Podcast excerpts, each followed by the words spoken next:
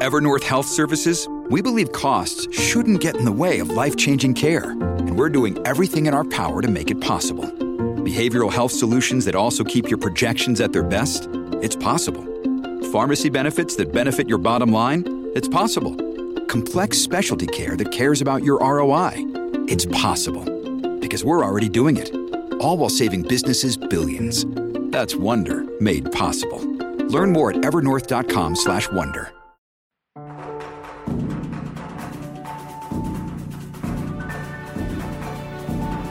Bienvenidos, esto es ASTI Podcast.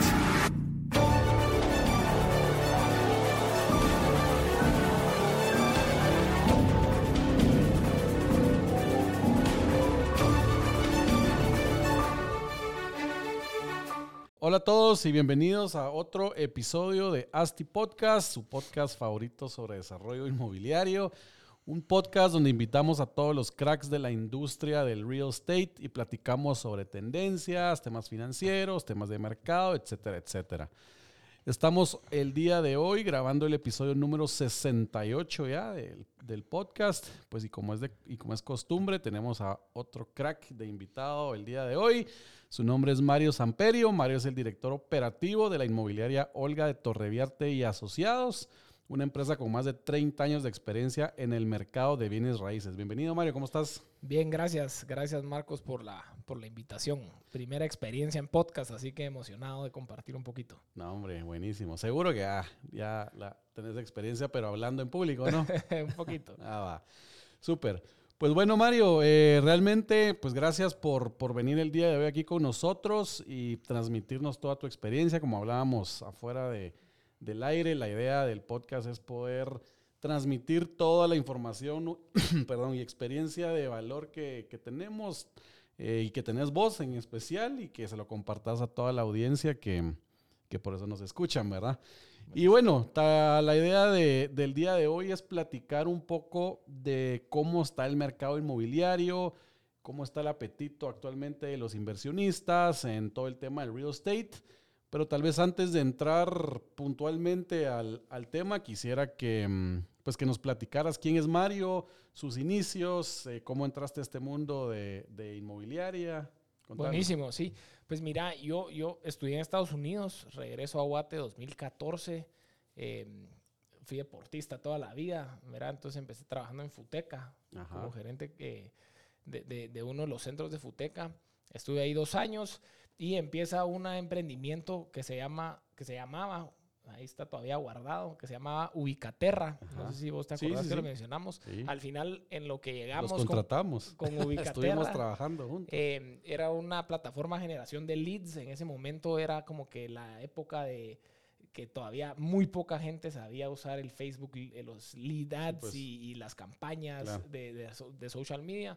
Eh, y entonces ahí comenzamos un poquito con ese tema, nos asociamos con otros conocidos eh, en la industria y al final teníamos la oficina de un coworking space, uh -huh. ¿verdad? Y, y, y, la oficina de mi abuela, que, pues, que es Olga, eh, había un cubículo, ya no quería estar en el, en el coworking, le fui a pedir chances y me daba el cubículo para estar ahí con, con ella, pues, y trabajar desde ahí. Y al estar ahí trabajando, empecé a parar un poco la oreja, de ver cómo estaban estructurados, qué estaba pasando.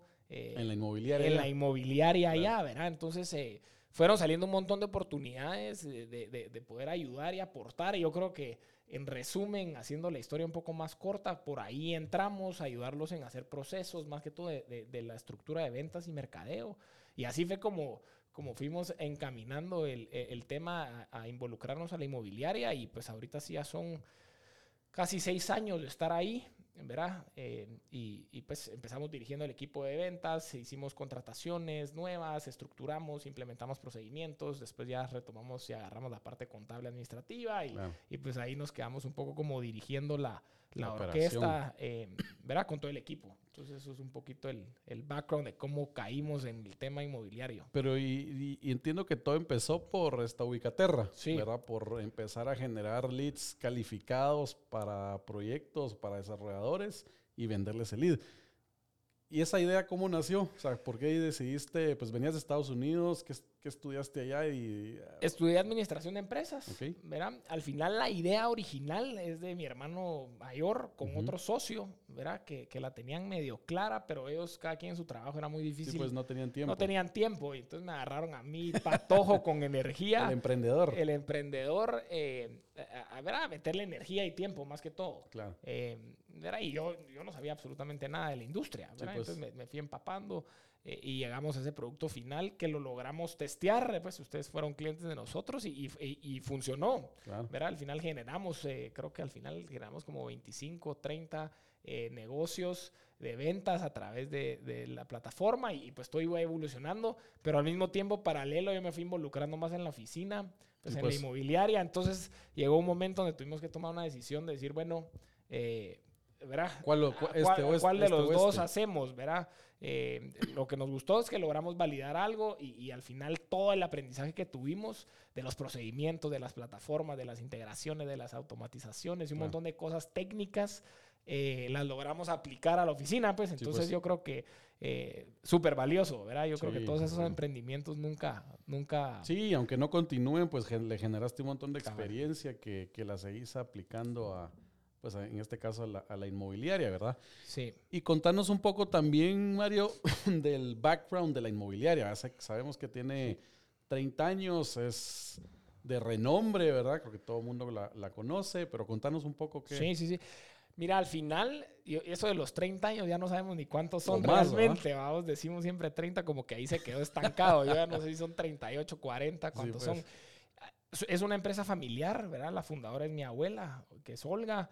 Eh, ella comenzó literalmente en el escritorio de su casa, ¿verdad? Vendiéndole terrenos y, y propiedades a los amigos de su, de su esposo, o sea, mi abuelo. Sí, pues. Eh, y, y- y así eh, pasó mucho tiempo, ¿verdad? Entonces, eh, ya somos, yo soy ya tercera generación, ¿verdad? Olga, mi abuela, sigue eh, todavía en el negocio. Sorprendentemente llega Sí. todos los días a la Ah, oficina y es... eh, la A verdad poner que es- orden. a poner orden. La verdad que es, eh, eh, pues nos da una gran energía a todos, ¿verdad? Entonces es una escuela de que, pues lo que ha, lo que ha avanzado en todas estas, todos estos años y lo que ella ha hecho bien, eh, nos lo transmite, eh, nos lo transmite, ¿verdad? Todos los Sí, días. toda esa experiencia. Toda la experiencia. Y lo otro es invaluable. el- el- la come- complementación de las generaciones, ¿verdad? O sea, ella, después está mi mamá. María José, que, que- que también está en, la- en el negocio. Ella es solo vendedora. El Sí, tema pues, administrativo no es lo No lo que toca. no es lo de su día a día. Y yo que tal vez ya Es vengo que es con... complicado. Cabal. bueno, vos sabrás. Sí. Y yo tal vez que ya vengo con un poquito más de mindset, como más de, de, de- de- operación, más de Claro. estructurar, más de ordenar. Y, y- y tal vez ese fue como, como el rol un poco de cómo entramos. Y yo creo que hacemos un buen complemento entre todos. Y, y, pues al final siempre está el mito ese que, de que los negocios familiares... eh, Sí. eh. Y nosotros hemos... pero ustedes han- hemos han logrado, logrado encontrar sinergias y, y poder trabajar en equipos. No quiere decir de que todo ha sido lo más fácil del mundo, pero Seguro, es que entre familia, como hay mucha confianza, ya, cabal. ya te sacas la mano. Sí. Entre todos, Eh, alegre. Sí, Se pero entonces alegre. ese es un poquito el background de, de- de- de la oficina y, y nos ha permitido, ¿verdad? Antes, ponete, no, no habían tantos desarrollos nuevos, entonces Sí. pues el, el- el enfoque de la oficina era 100% eh, reventas, pues el, el Claro. mercado secundario, te diría, hasta incluso alquileres era muy poco el volumen que se hacía. Ujú. Eh, y después empieza como esta ola a raíz de que yo estuve en Ubicaterra y yo le fui a tocar la puerta a todos los desarrolladores de- del país, casi que, Sí. a decir, bueno, captemos los proyectos y vendámosle a los proyectos. Y tuvimos mucho éxito con eso. Entonces ahora, si vos ves nuestros datos, casi que estás mitad mitad entre los negocios que hacemos, entre proyecto nuevo que le vendemos y, y el, el mercado secundario. Entonces es, es interesante el mix que, que manejamos, ¿verdad? Y súper interesante porque ese mercado secundario es súper importante para, para el- el- la industria, ¿verdad? Porque muchos de los inversionistas que le compran o nos compran a nosotros desarrolladores en una preventa para lograr captar esa plusvalía, para en algún momento luego de escriturarlos, de sacarles un poco de raja en la renta y, y capturar esa plusvalía en una, en una reventa. Y, y pues ustedes que, que tienen a los contactos para la reventa, pues es súper importante porque se genera mucho negocio ahí, ¿verdad? Sí, al final eh, nosotros siempre lo hablamos ahí con el equipo de ventas, ¿verdad? Eh, La ventaja de vender un proyecto nuevo es que es mucho más fácil Sí. porque estás vos tratando con una empresa, entonces sos vos eh, inmobiliario, cliente y empresa. Entonces sí. es bien estructurado el proceso, ¿verdad? Más cliente, cliente. Cliente, cliente. ¿Qué tiene desventaja? que a nos, pues, en el mundo nuestro, por lo general, pagan menos y Ujú. pagan en plazo. Entonces, eh, eh, ¿verdad? El, el- el tema del plazo. Y de ahí del otro lado, el, el mundo de las reventas, ¿qué es? Que es más líquido, porque es más inmediato. Sí, Vos directo. firmas y, y se acabó y se hace el negocio. Eh, es, un- es más complejo, pues es un Claro. mundo ahí adentro, ¿verdad? Es mucho, muchísimo más complejo y estás tratando entre dos personas individuales por lo general. Entonces también tiene sus, sus, sus cosas, ¿verdad? Pero eso es lo, lo interesante del balance y de tener un poquito de los dos. ¿Y realmente cuál prefieren? Porque eh, entiendo que el balance es bueno porque uno te da liquidez, el otro te genera tal vez menos estrés en la venta, porque en- entiendo que, que la reventa pues debe ser bien intenso, ¿verdad? Sí. Porque es un proceso de menor tiempo, eh, de mayor can- can- cantidades y Y donde hay mucho más variables, Mucho más o sea, variables tema de que cada entran. quien con su propio abogado, legal, tema fiscal, legal, fiscal. que se caigan bien, que no se caigan mal porque ya se conocieron, etcétera, etcétera.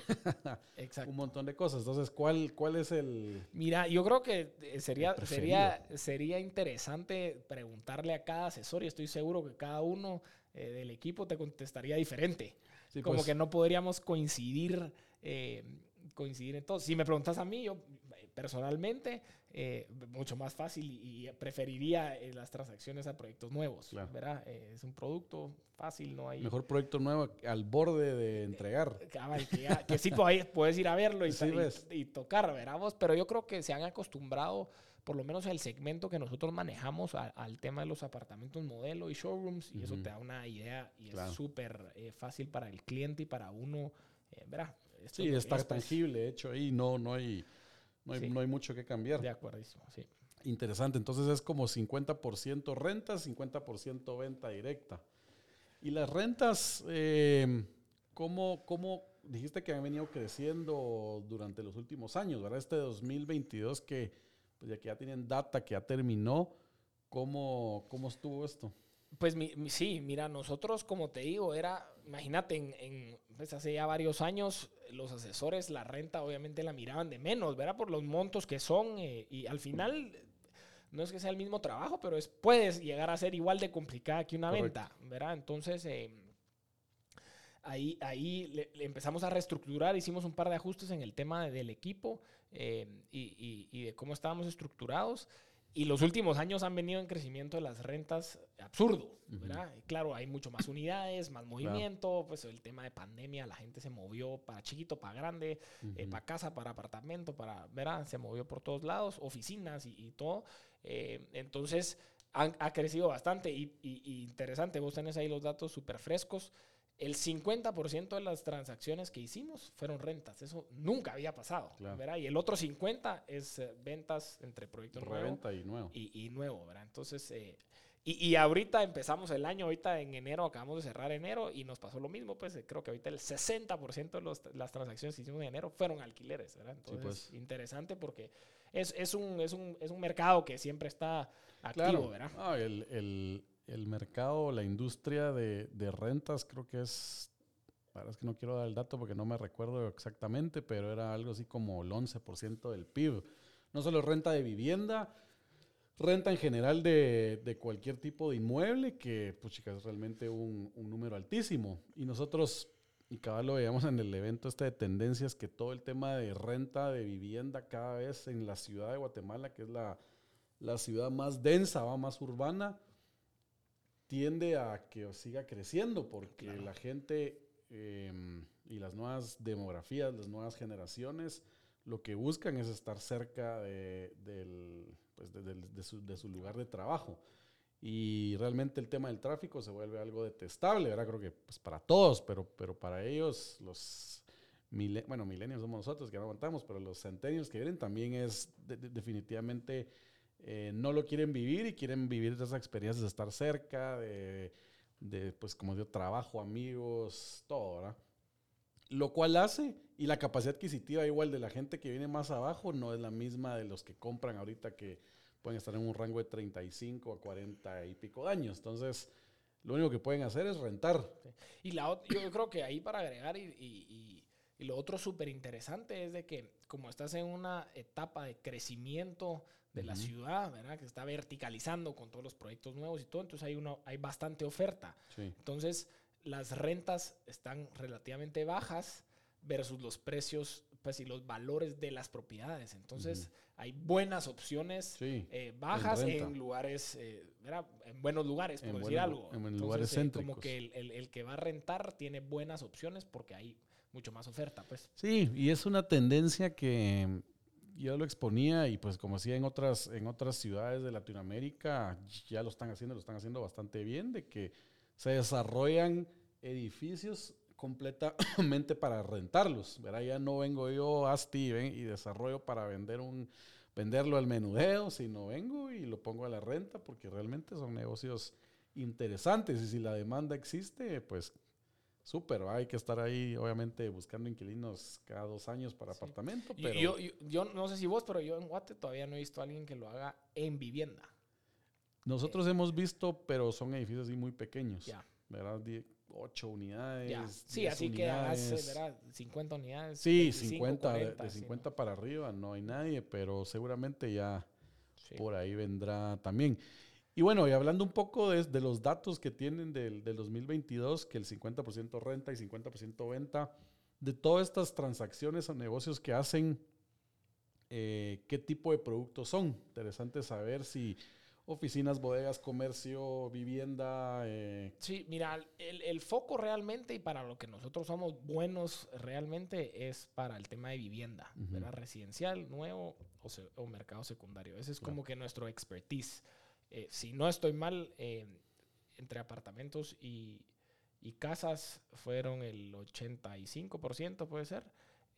¿verdad? Obviamente un poco más de apartamentos, porque hay más unidades de apartamentos disponibles, casas hay, menos. Hay más apartamentos. Eh, eh, y, eso va a seguir la tendencia así. Eh, y de ahí, pero siempre tenemos el tema de oficinas, tema, terrenos, vendimos bastante el año pasado, colocamos mucho también el interior, temas vacacionales, que eso creo que es un efecto post pandemia que se ha venido dando, verá mucho guatemalteco verá haciendo inversión en su second home, en el Río Dulce, en Antigua, en el puerto, en Atitlán, eh, números que nunca habíamos visto nosotros eh, en estos lugares, eh, que también lo hace interesante, ¿verdad? Pero para responder concreto a tu pregunta, vivienda es el core business de nosotros, más sin embargo sí hacemos de todo un poco, y, ahí están los datos, pues, pero es en, es en, es en, pues. en cantidades mucho menores, ¿verdad? Mira, y, y, antes de entrar a todo ese proceso de cómo captan pues, a los clientes y propiedades, también de todos esos negocios que hacen, de reventa y, mercado secundario, eh, ¿qué porcentaje es un inversionista como tal que lo que, ya me contarás más adelante, pero llegan a decir, mira, yo solo quiero invertir, dame opciones? Claro. O, es gente que viene con ustedes y dice, mira, yo quiero una casa en este sector, entonces búscame algo. Eh, para vivir, ¿verdad? Para, mí, para mí, mi familia. ¿cómo? Mira, ese es un indicador que, que hemos llevado así desde que empezamos a, a, sacar bien la información y la data, que te diría que 2020 empezamos a, a tener, a, tener afinada la, la, información. Entonces tenemos ya varios años comparativos. Eh, que lo llevamos bien medido, porque era, es súper interesante, eh, La típica que te dicen, vos es que esos apartamentos, ves el edificio está vacío, no hay ni una luz prendida, eh, ¿verdad? Entonces, para mí es una pésima referencia el tema de la luz, pero... Están de viaje. Sí, no, a horarios o no sé, pero, ponete, el año pasado el, creo que 85% de los negocios que nosotros hicimos fueron para uso propio. Eso quiere decir vivienda o, pues. uso propio, ¿verdad? No inversionista. Y el otro 15% de inversión, que para nosotros es súper sano eh, también verlo en lo que nosotros manejamos de nuestro nicho, poderlo eh, asimilar como que fuera un tema macro también, ¿verdad? Decir, bueno, eh, un porcentaje de inversión versus años anteriores era mucho más alto el porcentaje de inversionista. Entonces, creo que un año terminamos como con el 30% inversionista, ¿verdad? Que es ya mucho más significativo. Pues. Entonces, después decís, bueno, pero ¿y qué va a pasar con toda esa inversión? Y, y, ¿verdad? y el tema de la oferta, y van a haber muchas unidades vacías, y, y será que hay mercado para que las agarre, etcétera, etcétera, ¿verdad? Entonces, eh, con el tiempo hemos visto que nuestra cartera ha sido mucho más sana eh, con, esos porcentajes, ¿verdad? Súper. Y bueno, entrando ya a, la carnita, eh, tema importante que creo que vale la pena vale la pena ver es eh, la captación de clientes, ¿verdad? ¿Cómo captan ustedes clientes para, bueno, en desarrollos nuevos? Pues obviamente es el desarrollador. Em, tienen el producto, ese es el inventario. En la reventa, hablemos de los tres sectores, ¿verdad? El renta, reventa y desarrollos. Los clientes para los tres tipos, ¿cómo, cómo normalmente manejan, manejan eso? Hay varias... Eh, eh, pues, varias fuentes, nosotros le llamamos varias fuentes de donde traemos eh, los negocios, ¿verdad? Ya sea pues en el mundo de las reventas es, es como un, un, péndulo a vos. O sea, al final tenés que tener al cliente y tenés que tener el producto, pues, porque vos tenés que hacer el match en medio. Eh, mucho social media. Nosotros sí estamos 100% volcados a social media desde hace varios años, eh, ¿verdad? Y al final mucho es el entorno en el que se desenvuelve cada asesor, ¿verdad? Como que tu círculo cercano, tu círculo secundario y, ya como, como más eh, los referidos de esa gente que está en tu círculo, ¿verdad? Como que eso ahí lo vemos por ahí. Eh, y de ahí el tema de social media creo que es como que, para resumirlo, es eh, publicamos, hacemos campañas y tenemos 20 campañas corriendo al mismo tiempo, que estamos captando propiedades o que estamos ofreciendo tales proyectos y tales propiedades. Sí, pues. Eh, y, eso es, eh, pues, es como que el constante que estamos, eh, que estamos haciendo. Y ese es el, el como que el mayor esfuerzo en, en, estar en social media, postear las campañas, captar ahí a los potenciales clientes y empezar todo el proceso de, ponete nosotros, Hace tres años decidimos eh, hacer nuestro equipo de mercadeo interno, que eso lo teníamos tercerizado, como que estábamos medio metiendo los pies al agua ahí, cómo lo manejábamos y el tema de las campañas lo hacíamos con una agencia, pues. pero no podíamos ser tan ágiles y para todo lo que se venía, ¿verdad? Eh, y, más que, que sí tenemos una base de datos con más de mil propiedades, te podría decir un número. Entonces, pues es un montón de volumen y tenerle presentaciones buenas a todas las propiedades, buenas, eh, buen contenido, eh, cómo hacer la programación para, para, publicar, quién hace la pauta. Pues si alguien en la audiencia sabe lo que es pautar, es cada, verá, Google, Facebook, son un mundo, o sea, son un sistema complejísimo, ¿verdad? No es así nomás de que... Sí, no solo de poner, bueno, en realidad solo de poner, pero, pero de optimizarla y que sí sea ágil las, las, campañas. entonces... Eh, entonces decidimos tomar ese rumbo, hicimos eh, un equipo interno, ahora tenemos un fotógrafo profesional de planta, un, una persona de video de planta, entonces para poder como que fuera maquila, estamos pues. maquilando las propiedades en el tema de contenido, vamos, ahora los Reels, los eh, YouTube Shorts, eh, pues que el TikTok. cada vez hay una cosa nueva hay que una cosa nueva que hacer, ¿verdad? Que trabajar. Eh, entonces hemos, nos hemos ido moviendo ahí un poco, pero te diría que el esfuerzo, el 95% del esfuerzo que hacemos es en social media. Ok, y por ahí, o sea, esa es la, la principal captación, y de ahí ¿Tienen algún, algún proceso de perfilación con, con, equipo específico o va directo al, asesor. al asesor? Interesante. Nosotros lo hacemos todo directo al asesor. Nosotros lo que hacemos es eh, centralizamos todo eh, a una persona, a todos los leads, todos los clientes que entran y esa persona asigna pues. en la oficina. Eh, no asignamos aleatoriamente, así como uno, uno, uno, uno, uno, uno a todos los vendedores porque es muy complejo. Hay muchos clientes, hay muchos repetidos, hay, eh, pues, verá, entonces es mucho... Están... Que me entró la esposa y después me asignaron al esposo y ahí imagínate pues. arreglar y atar cabos de que cómo está. Entonces, una persona que puede ser un poquito más lento el proceso, pero esa persona eh, asigna por criterio y por afinidad. Puede ser de que vos, Marcos, no seas tu expertise eh, el proyecto en zona 16, pero que pues. Juanito sí lo tenga y, y, haya vendido ya ahí. Entonces, mucho por afinidad. Eh, eh, eh, asignamos. Al igual de que si yo ingresé a una propiedad a la oficina y es mi listing, el primer, la primera opción de asignar es a la persona que le ingresó. ¿Por qué? Porque es el que ya la conoce, conoce al dueño, etcétera, etcétera. Entonces hay mucho criterio a la hora de asignar y todo lo centralizamos ahí a los asesores. Pues. Y, la idea es que sea el, pues tenemos medidas los tiempos de respuesta de cada asesor, que, pues, es la presión que tenemos que ir haciendo para bajarlo lo más que se pueda y ser más eficientes, pero la perfilación del cliente se la dejamos al asesor. Hemos tenido discusiones de, ¿verdad? de hacer un equipo previo o una, una, etapa previa de, de, prospectar antes. Eh, pero, pero verá, el que te conteste y después que te vuelva a contestar al siguiente asesor, hemos decidido Sí. actualmente de quedarnos Directo. como hemos estado, ¿verdad? Más porque las campañas de. O sea, sacas una campaña bien chilera en, con unas fotos top de una casa y de repente te pueden entrar en cantidad de, de leads, pero gente que ah, vamos a Muy preguntar solo para sí. ver qué, cuánto cuesta o algo por el estilo.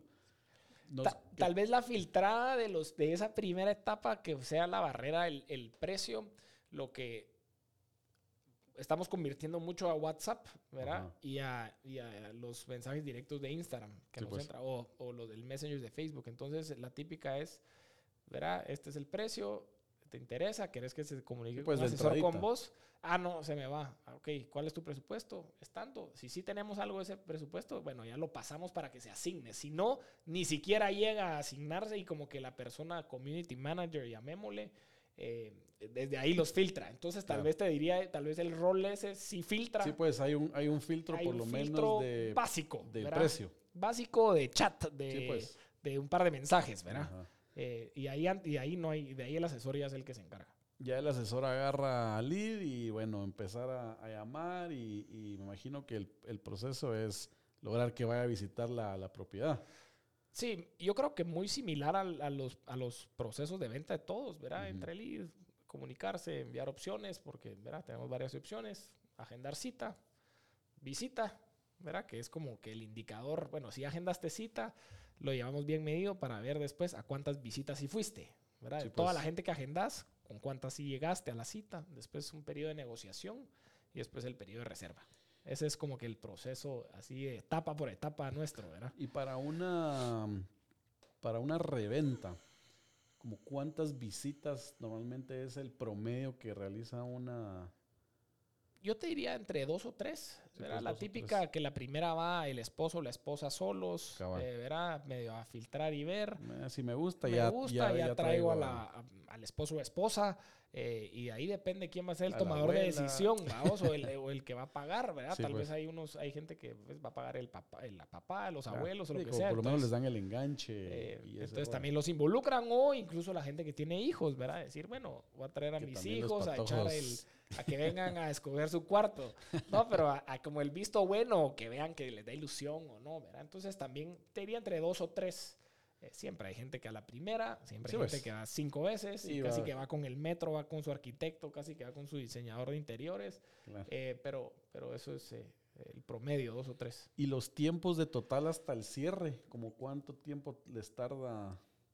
lo llevamos bien medido y te diría que el promedio, y esto es igual entre, pues bien promediado entre las reventas y proyectos nuevos, y es como de tres meses, 90 días desde que entra el cliente hasta que se cierra. Promedio, Sí, ¿verdad? pues, promedio. Ah, claro, hay de, la, la un típica, año. hay típica, ¿verdad? La- hacemos siempre chiste de alguien cuando cierra un negocio que pasó más de 365 días en el embudo, es para celebrar. una pues, gran party en la oficina. ¿verdad? Porque es, es, es un buen seguimiento y es complejo y a veces uno tiene ganas de, ¿verdad? de enfocarse en algo más, en otro cliente. Claro. eh, y, y- y- y- pero siempre hay los clientes que pasas ahí. ¿Y en qué ¿verdad? momento descartan y ya dicen? Porque eso es- para nosotros es bien complicado el como que el tema de, de- de descarte, porque, porque puedes decir, "Ah, lo descartaste solo por esto, o tal vez sí había era aguantarlo uno un par de meses más y cerraba.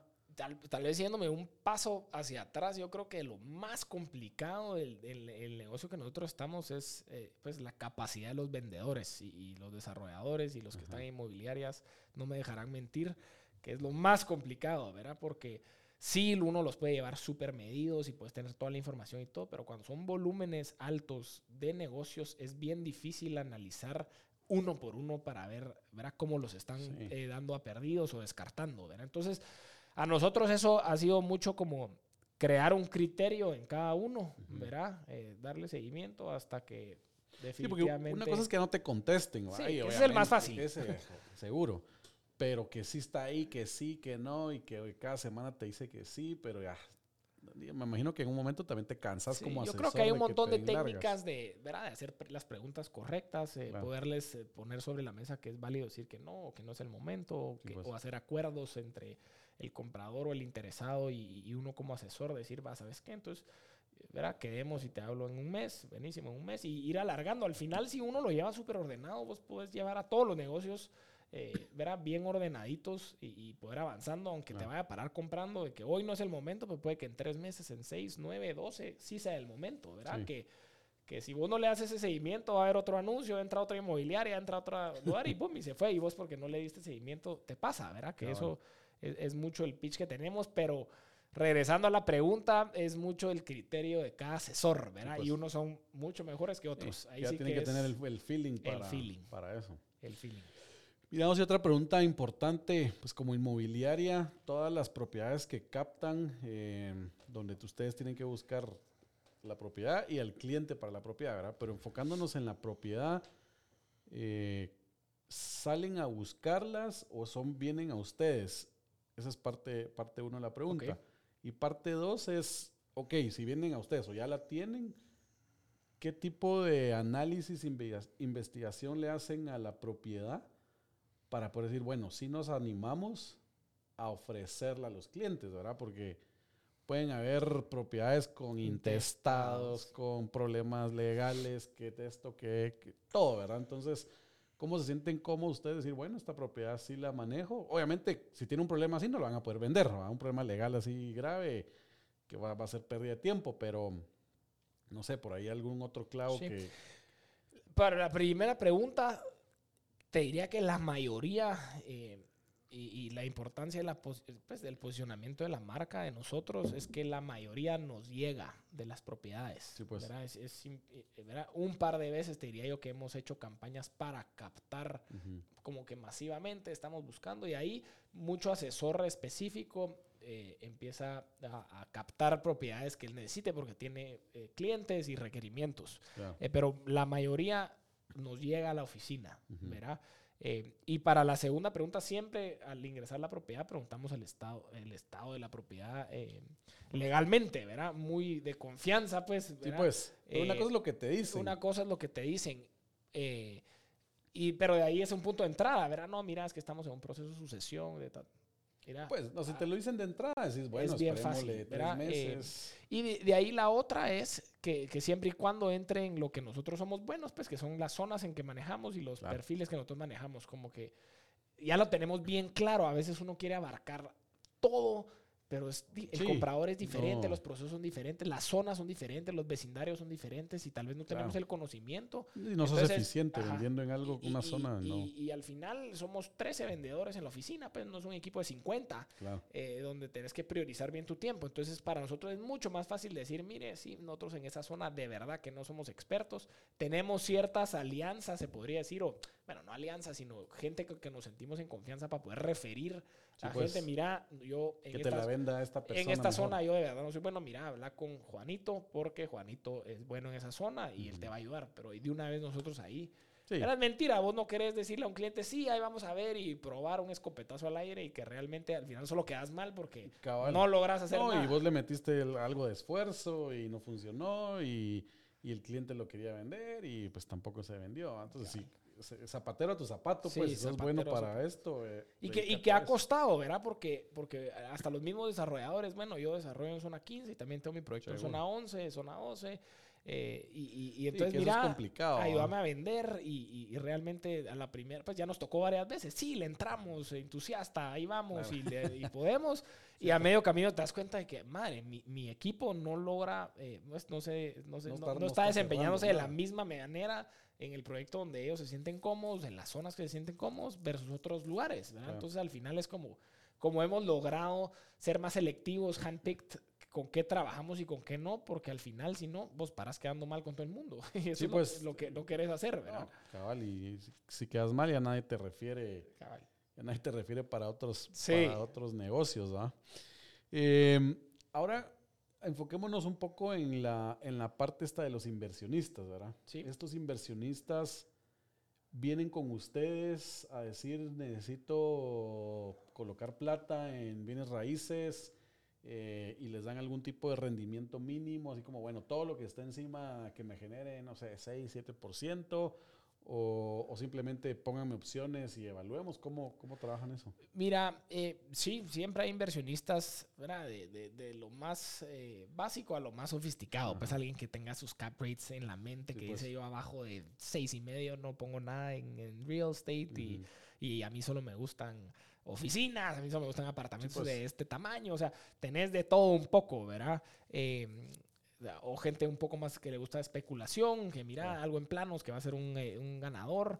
Eh, y, tenés ese híbrido también, que es el típico inversionista más, eh, pues, lo chapín, que es, que, tiene para los dos lados. Tiene que ser, ah, quiero invertir y esto puede funcionar para alquilar, para pues. venderlo después con plusvalía, o se lo va a quedar mi hija, mi hijo.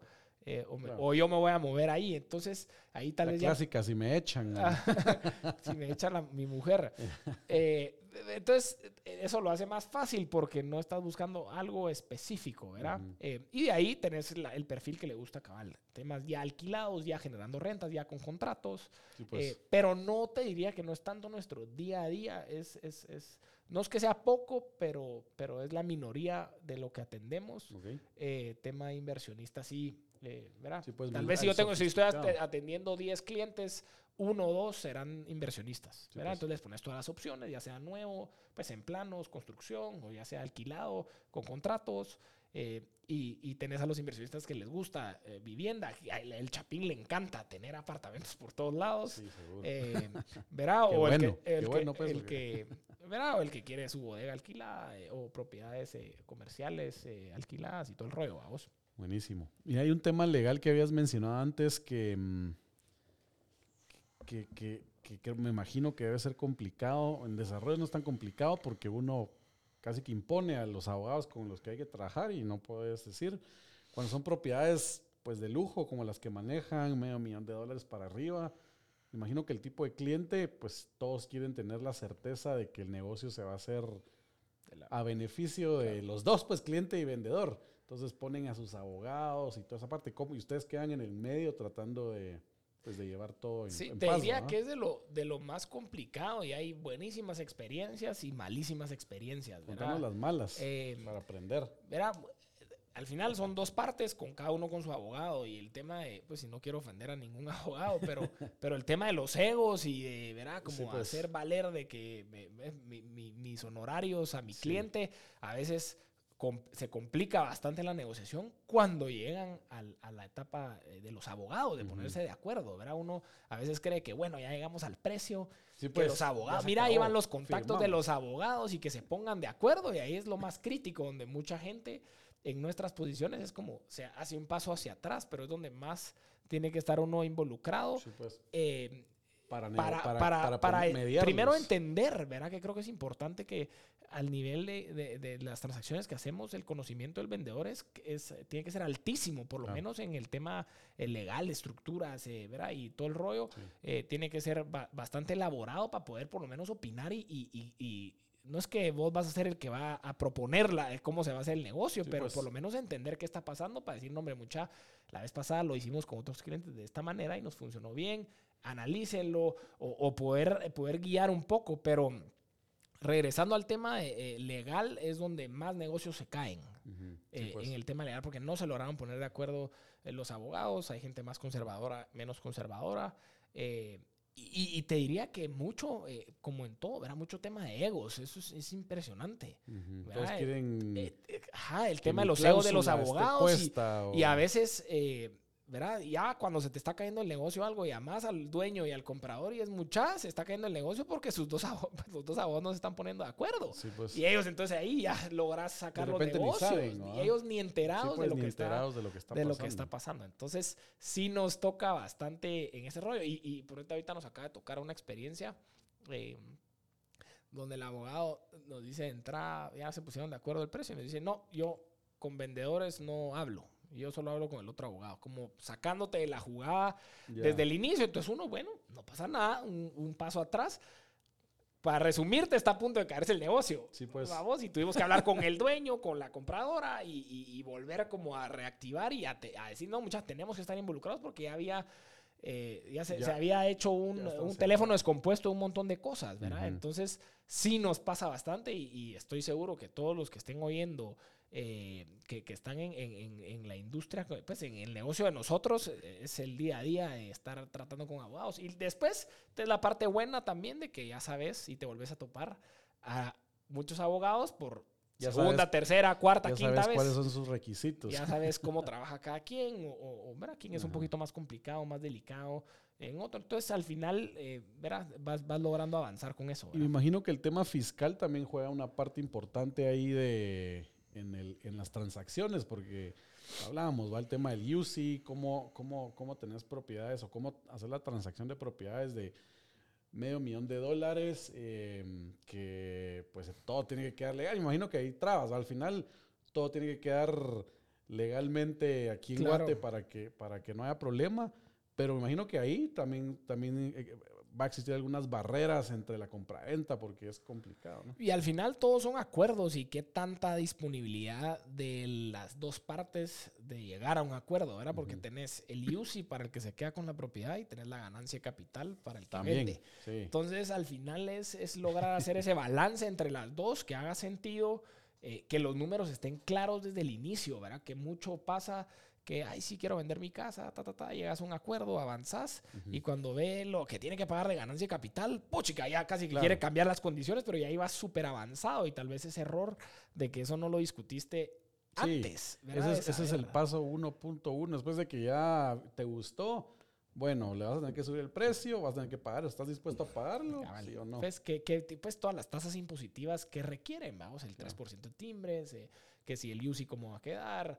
Eh, Esa es otra, va, como que la- final. El desconocimiento de, de, es- de esas tasas impositivas, porque los timbres, va con una segunda venta que los, compra- los vendedores, el- la persona individual, el que desconoce el mundo el- del- del- de los bienes raíces, no sabe que tiene que pagar ese 3% de timbres. A veces Sí. hay que decirles desde el inicio, de una vez subirle el 3%, porque si lo que, lo que querés líquido es esto, hay que, hay que Sí. subirle, ¿va? porque el que los paga es el vendedor. Cabal. Eh, y eso es como lo que vos decís, el paso 1.1, era cuando ya te gusta, llegaron a, ¿verdad? Están ya hablando, que esté clara la información, ¿verdad? Y eso también es labor de los asesores, a captar la información clara, ¿verdad? Vos? Ujú. Eh, cómo está escriturado, cuáles son los valores de matrícula actuales, eh, ¿verdad? O todo el due diligence de que la propiedad eh, sí. sea de la persona que te está diciendo que lo está vendiendo, si es una sociedad de que, que haya un punto de acta donde sí dejan a que el representante legal firme y que sí está de acuerdo a que, a que venda. O sea, hay un montón de procesos de, de que es de pura comunicación e información que a veces uno por hacer las cosas rápido, por la emoción de que, puchica, mi cliente me ofertó, ya llega el precio, pero pues. no has ni empezado la negociación. o sea, es la primera, el primer paso a poder avanzar en la Claro. negociación, porque hay ¿verdad? un y mil variables que hay después del, del llegar al precio, ¿verdad? Entonces, eh, sí es, es, es un poco complicado ese tema. ¿Y ¿verdad? tenés alguna historia así de terror de que, así una crítica, que se haya caído un negocio, un buen negocio por alguna tontera o algo que decís, bueno, esto es... pensaría más en tema de que, mira, no logramos ponernos de acuerdo en la forma de hacer el negocio. Sí, pues. Eh, mira, los abogados o una parte proponía de una manera y la otra parte no se sentía segura, pero una parte era 100% la única estructura que se podía hacer. Claro. Eh. Nos acaba de pasar con una propiedad en, en Antigua, eh, que era de una sola manera, o sea, el camino ya estaba trazado antes de salir a la venta. Eh, logramos y, y, salimos muy rápido, era una uh -huh. propiedad muy, muy exclusiva y muy hot, te diría yo. Tuvimos un primer eh, interesado, reserva la casa, pero no habíamos ni logrado definir que esa estrategia era la única que se había. Entonces, cuando claro. entramos a ver cómo era la estrategia, nos iba a tomar un tiempo sí, como de seis meses en que se estructurara. Entonces, el, el cliente ya se hacía en la piscina de su casa, sí, pues. eh, vamos, en dos semanas. Entonces, al final se cayó el negocio y, y tuvimos que encontrar a un cliente que, que, supiera que la, que, que la estructura era de cierta manera y que se acoplara. Y funcionó, pues, y al final fue un éxito, pero sí tuvimos, o sea, se nos cayó el negocio antes por, pues. por falta de tener esa claridad y visión del proceso, que en este caso el vendedor lo tenía estructurado perfectamente porque así tenía que ser. Porque sí, querían que la plata de esta manera, querían la estructura de esta manera, eh, etcétera. ¿verdad? Entonces, eh, pero más que todo es, es, son puros acuerdos y comunicación y tenerla clara desde el inicio. ¿verdad? Mira, hay otra, otra cosa que pasa mucho en este mundo de inmobiliarias, no sé si ustedes lo trabajan así, pero que viene eh, otra inmobiliaria y mira, tengo esta propiedad y bueno, compartamos la comisión y de repente uno ve ahí más dos, más tres, más cuatro, y a la gran puchica, esa cosa que, ¿cómo se ponen de acuerdo? ¿A ¿Ustedes hacen, trabajan eso o, o Sí, mira, ese es, ese es el, el, cuando hablábamos, creo que afuera de, fuera de cámaras, el tema de- de- de los beneficios del, del corretaje tradicional y de venderle a proyectos nuevos. Esa es una de las desventajas más grandes que tiene el tema del mercado secundario, vamos, que es eh, pues todo este relajo de, de asesores y que todo el mundo se dedica a bienes raíces y más uno, más dos, más tres, ¿verdad? Entonces eso es complejo. Nosotros te diría que la regla, no, yo, no- yo tengo una filosofía y tenemos una filosofía de que cada vez este negocio va a ser más colaborativo. Pues en otros países, vámonos a Estados Unidos, hay un representante del comprador y hay un representante Sí. del vendedor. Entonces son dos asesores porque, porque uno tiene que pelear por los intereses de su cliente. Aquí no, ha, no ha funcionado de esa manera y entonces estás vos en medio de dos. Correcto. Entonces es, es bastante complejo porque tienes que eh, ver por Sí, los por intereses los de dos, personas. A veces es bien, es hasta mucho más fácil negocios cuando hay un eh, asesor del vendedor y uno del comprador, por más de que la comisión sea menos, pero es más, es más fácil hasta la comunicación Sí, pues, porque porque, porque los dos tienen en alguien que, en, que confían, ¿no? Ah, de Y acuerdísimo. si los dos personas, sus asesores, se ponen de acuerdo, ah, de acuerdísimo. Entonces, ahí sí tenemos una filosofía de, de de- de que esto va a ser más colaborativo siempre. Más sin embargo, hay mucho desorden, hay mucha gente y hay gente eh, que no es Sí, informal, informal, ¿verdad? O sea, entonces, tenemos con O que no hacen el mismo trabajo que no hacen el mismo trabajo, que que el le- otro y solo quieren y de repente, hey, mi comida. Sí, ¿no? nosotros le Porque sí decimos genera trabajo, los pues, no muertos es- de hambre, vamos, Ajá. porque es, es complicadísimo, ¿verdad? La gente solo está pensando y le ve un signo de dólar a la gente en la cara, pues, y, y, y no les importa que si mañana el nombre de ellos no va a quedar bien. Y, y- y ese es un Sí, gran pues. legado que nosotros tenemos, ¿verdad? Que la oficina y el nombre, y al final, como siempre decimos, pues el nombre de mi abuela en la puerta de la Claro. oficina, o sea, Sí. no vas a hacer absolutamente nada incorrecto eh, por, por manchar ese nombre, y todos representan a esa persona, pues entonces eh, para nosotros eso es importante. La regla, te diría yo, es si el negocio es necesario no compartirlo, es mejor. O sea, que la regla sea no compartir por tema de orden y la excepción es compartir. Esa, es, esa es como, como, como lo pues. Claro. tenemos resumido. Y con la gente que compartimos es gente, muchos a criterio de cada asesor también, Ok. porque ellos van haciendo eh, relaciones, pues, su ¿verdad? Mira, yo con trabajé con otros. Marcos y me fue re bien, y mano, estamos súper alineados, o trabajamos con esta inmobiliaria, con esta inmobiliaria, y vas generando relaciones al final. eh, De eso se trata de eso se negocio. trata, vamos, y de, y de hacer conegocios con, todo, con todas las partes involucradas, pero la gente formal. Y lo que sí no hacemos es eso de más tres, más cuatro, o sea, dos personas, ¿verdad? Si hay una tercera parte, porque de casualidad a veces así pasan, que tengo Sí, esta pues. propiedad y la tengo ingresada con alguien porque así era y era una excepción y el cliente me está trayendo a alguien más, se hacen, unas, se hacen excepciones, pero son muy pocas las Sí, pues. excepciones que se hacen, eh. ¿verdad? Sí, porque si no es un relajo y todo. Y como digo, es, es complicado porque yo lo he visto Sí. Que se pelean y uno no hizo nada y que el otro sí. Que No, y después de los asesores los negocios no, y reclamándole a los vendedores que son los que tienen que pagar la comisión y entonces imagínate vos como vendedor tener esa experiencia Sí. de, de, de, de andar en ese un lío ahí de drama entre corredores y no, hombre olvídate que cuando te, la próxima vez que querrás vender tu propiedad no la vas a querer vender con nadie Cabal. Eh, me Sí, explico una mala, mala experiencia. mala experiencia. Entonces, de que hay drama y hay problemas, hay disgustos, hay, hay un montón de cosas, sí, pero tratamos de resolverlo in-house, pues, entre las partes y que los clientes de verdad no sientan esas, ¿verdad? Que sea lo más Claro. smooth, lo más eh, limpio el procedimiento y que, y que se sientan contentos Sí. con el producto, porque si no, realmente los que nos estamos afectando somos nosotros, la industria Que al de final corretaje, y ¿verdad? todo, todo se trata de experiencias, ¿verdad? Si tu experiencia en la venta fue buena, todo fue tranquilo, no, no se te complicó, pues que huevo, sigo vendiendo. sigo- Pues sigo y al final yo, yo eh, pues creo que es buen momento para aprovechar. La Cámara de Corredores está haciendo un excelente trabajo eh, con el tema de estos diplomados anuales y todo. Ponete, nosotros ahorita terminamos la, a la la semana pasada, fue obligatorio. A toda la oficina tenía que tener el diplomado de la Cámara de Corredores. pues. Vamos y los grabamos la semana pasada. Incluso yo no lo tenía. Eh, eh, seis meses, dos veces a la semana, de 7 a 9 de la Sí, mañana. saqué también es bueno. Eh, buenísimo, eh, bueno. eh, y ahora que está el tema de lo de la licencia con el, con el Ministerio de Economía, vamos a tramitar también. todos la licencia. Eso es un proceso un poco más largo, pero para ir formalizando al final, e- eso que es tiene, que, tiene que venir, ¿ah? ¿verdad? Tiene que venir. En, en algún podcast de hace años con alguien mencionaba cabal ese tema, así como, porque en Estados Unidos es, no puedes... Por ley, no puedes. no puedes, ¿verdad? si no estás con licencia. Pero como que decía, los, la gente le, ¿cómo era? O sea, le confía. Ponte un doctor, sabes que le vas a pagar un montón porque te va, te va a, a salvar la vida, ¿verdad? O, o pues al final es un... Es la experiencia y, tra- y conocimiento de... Sí, cabal, de to- todo lo que te puede hacer por, por, pues, por su trabajo, ¿va? Que al final vos en un inmuele, digamos que en cuando vemos montos, como que haciendo el ejemplo del, del doctor y de vender un inmueble con algo de medio millón de dólares que querés vender, ponte en la parte del vendedor, no le vas a confiar en un en, en alguien que, que no sabe el rollo, pues, y que no debería... de- que- o sea, Vos sí te sorprenderías, te sorprenderías la cantidad de clientes que llegan a la oficina después de tener una mala experiencia con alguien porque era la prima, la, la tía, la amiga, la referida, no sé quién, que supuestamente hacía bienes raíces y les fue como la patada, Sí, pues. ¿verdad vos? Y gente súper, eh, ¿verdad? Súper elaborada, súper estudiada, súper trabajadora, eh, que decís vos, madre, ¿cómo le confiaste tu casa?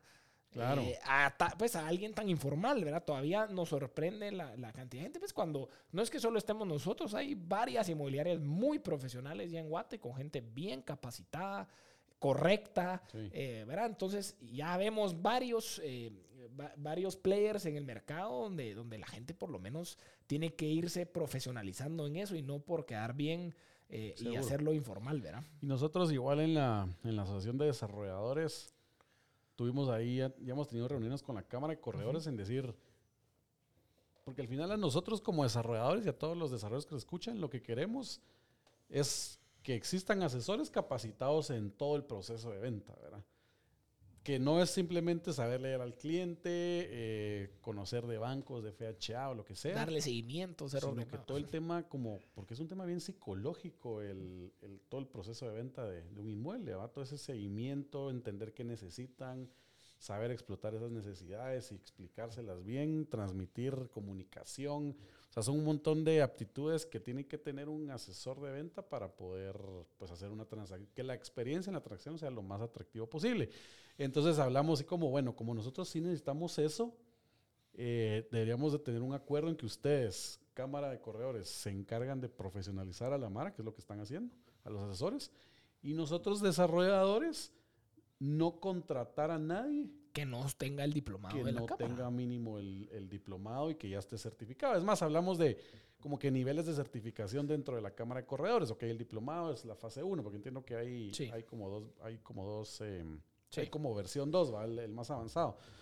Entonces, con base al nivel que tengas de certificación en Cámara de Corredores, va a ser a los niveles de comisión que estás dispuesto a ganar en un proyecto nuevo, digamos. Te, ¿no? te pongo el ejemplo, nosotros, eh, y nos abrió los ojos un poco, porque muchas de las asesoras, pues, o asesores que tenemos en la oficina llevan 17 años en esto, 20 años en esto, es gente Claro. súper profesional, pero que no tenían su diplomado, po- pues. porque lo empezaron hace 20 años y lo dejaron a medias Claro. o por lo que fuese.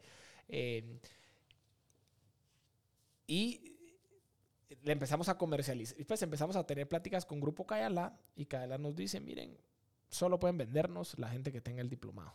Ah, bueno, o sea, sí, ya vino. Entonces, Y ahí fue donde mucha todos. entonces fue, pues nos abrió los ojos de decir, bueno, perfecto, esto es lo que nosotros queremos para Sí, la pues. industria. Esto nos Claro. beneficia a nosotros más que a cualquiera. Y nos Sí. pareció genial, porque de entradita y de entradita, entonces, bueno, a veces... ese más seis más, ¿eh? ya no va a existir ese. ¿Verdad? ese Entonces, in- interesante todos a sacar el diplomado, pues, pero mientras ustedes como desarrolladores también lo empiezan a implementar, me parece genial porque empezás a limitar quién sí tiene acceso a, a- a esto, pues, y a las Sí. experiencias y, y que no nos metan a todos en un huacal de, de, de- de hacer mal el trabajo, ¿verdad? Claro. Pero me parece genial. Y lo otro de lo de las comisiones también.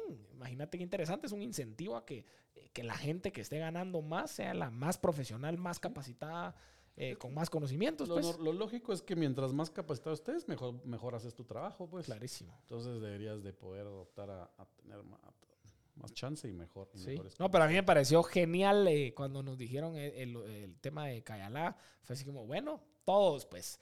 Ahí eh, relincharon un par de, par de asesores en la oficina que... que Lo peor es que esos son, son a las 7 de la mañana, ¿ah? martes y Mira, jueves 7 de la tuvimos la, ventaja, tuvimos la ventaja de que fue virtual.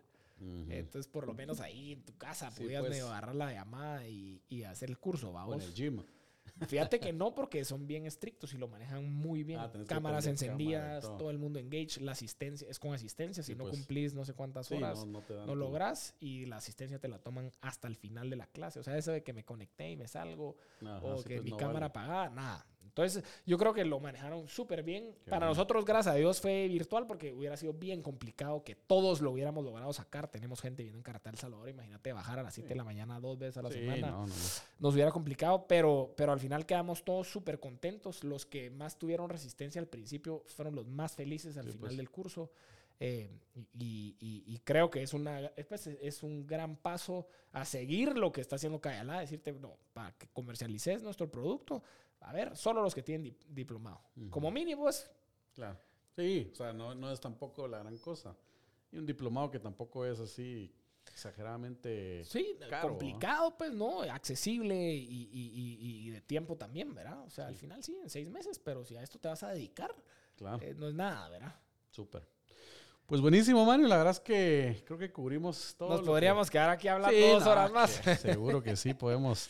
Pero sabemos que, que tenés que ir a dirigir a tu mar allá a la oficina. Entonces, pues gracias. No sé si, si quisieras dejar tus datos o, algo, o algún comentario final para, para la Mara.